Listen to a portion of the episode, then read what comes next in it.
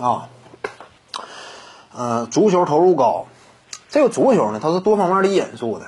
因为有的时候呢，它这个背后的赞助商互相之间的角力，我们也清楚啊。你比如说这个广州恒大，它因为投资足球，那虽然说可能说表面上，甚至呢，单纯从经营球队的角度来说，有些年份那甚至说还亏损，但是呢，最后如何呢？你要看到啊，它背后的市场效应。因为经营球队有时候就是这样，你不要看关注那种表面的投入，哎，一支球队具体呃单一这个围绕球队它的盈亏情况，这个只是一方面。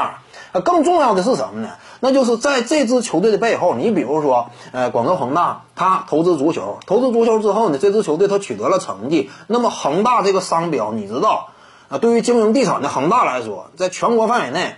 它这种这个隐性的资产的提升的这样一种这个速度，因为经营足球带来的这样一种巨大的改变，那的价值是非常突出的。那甚至整个这个规模，你可以具体去查一下啊。当初在经营足球之前，恒大是一种什么样的资产规模？经营足球之后，你看看它整体这个呃企业，它的资产规模庞大到了一种什么样的程度？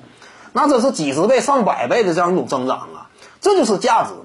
啊，因此呢，有时候啊，经营一支足球队呢，他有时候呢就是愿意搏这么一个概率。我这样说，呃，投资见效了，呃，这样说一下，这个这支球队呢取得了非常璀璨的荣荣誉了。那么这会儿呢，可能说之前你投入那些亏损那些呢，那一早就全都收回来，因为对于你整个品牌啊这样一种形象啊、定位啊，以及市场的开拓呀等等方面啊，它隐隐性的广告价值这方面，那有巨大的提高。所以呢，经营球队就是这样，你看表面的一支球队的盈亏啊，这个很难说说明真正的问题。很多球队就是这样嘛，那拼的真正想要达到的目标，那还是从营销宣传这个角度啊去看待问题。这就是为什么很多这个足球队投入都非常大嘛。各位观众要是有兴趣呢，可以搜索徐静宇微信公众号，咱们一块儿聊体育。中南体育独到见解就是语说体育，欢迎各位光临指导。